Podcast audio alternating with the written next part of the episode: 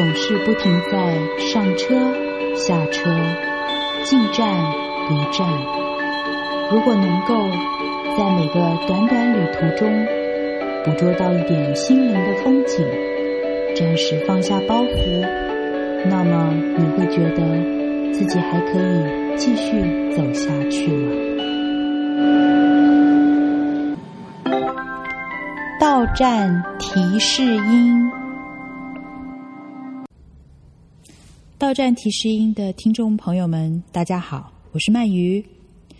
正在收听的你们，现在都在做些什么呢？我自己除了平常通勤搭捷运和公车的时候，哦，对了，在香港我们叫地铁跟小巴。喜欢这个听 podcast，我还有喜欢在一面在厨房准备晚餐，一面也听这些播客的节目。我听的内容都很广泛，从音乐、新闻、财经、生活小常识、语言的学习、小说故事，到甚至量子力学，最近都很着迷。我是觉得用听的不伤眼睛，因为我自己本身常常要用电脑工作，而且呢还可以利用一下这个零碎的时间，我觉得蛮好的。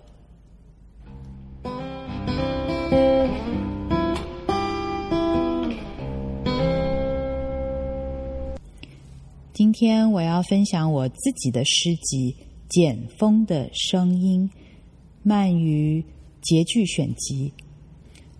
这是我第一本诗集，是在去年尾二零二二年十二月由秀威资讯出版的。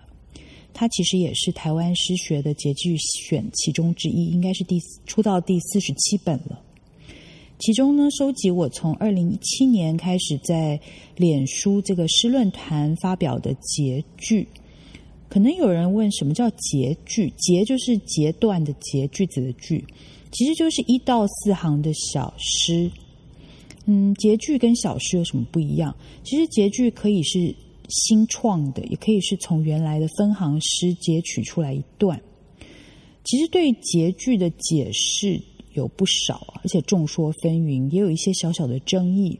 我个人是觉得四行的这个结句哦，就好像要把电影或是小说里面的那个画面来定格。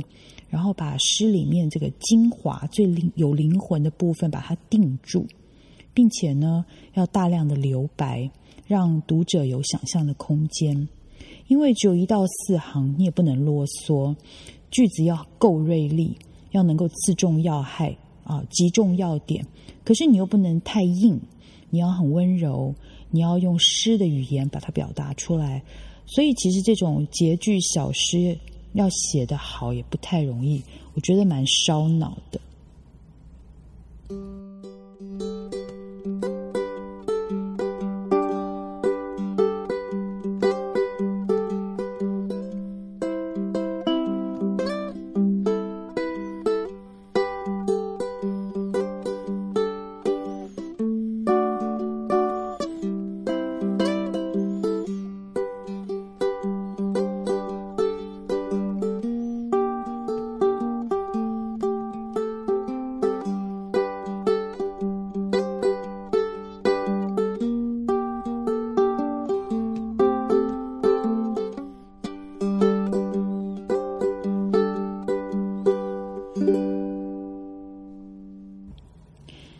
今天大家听到的这个两段过场的音乐，是我先生特别帮这一集弹的，喜欢吗？他是吉他高手，希望以后呢，呃，在节目里面可以多放一点他弹的音乐。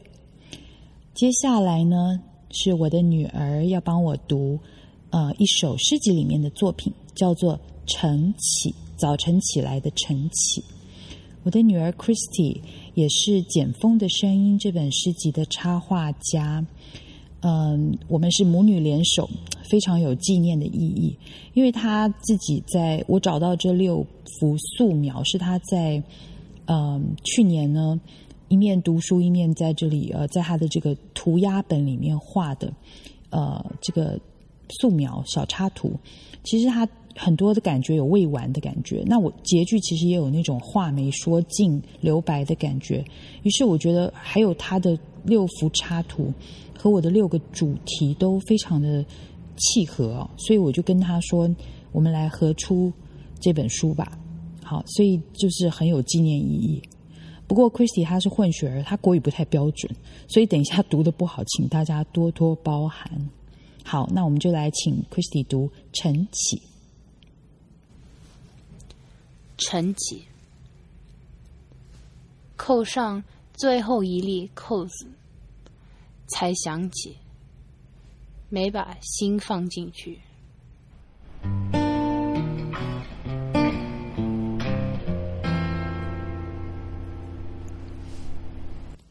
其实晨起这首诗真的超短的，那真的是我早上起来的时候，就是一面睡眼惺忪啊，迷迷糊糊的，然后要扣扣子、穿衣服的时候，突然想起来，嗯，因为我平常都要蛮早的呃起床去赶车，然后上上班，然后所以有的时候甚至冬天就是摸黑，然后我有的时候衣服还会穿反这样子。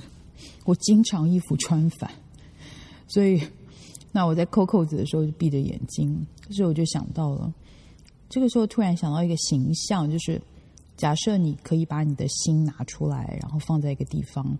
有的时候我们不是常说人家你到底有没有用心啊？然后呢，早上起来，嗯，要上班之前，感觉上有的人是要先梳妆一下，然后。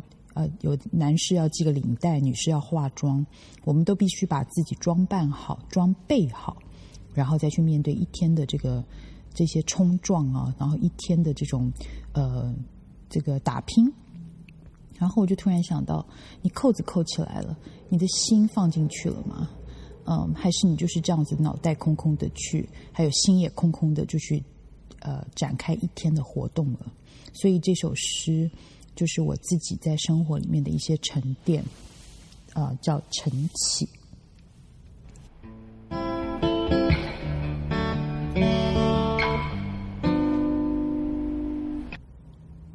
好，到站喽，今天就分享到这边。如果大家对《简风的声音》这本诗集有兴趣，在文字栏会我会列出网络书店的贩售链接，请多多支持，谢谢。我们下一次在空中相会喽！进站了，提起随身行囊，无论前方有雨有风有太阳，你准备好了吗？到站提示音。鳗鱼制作主持。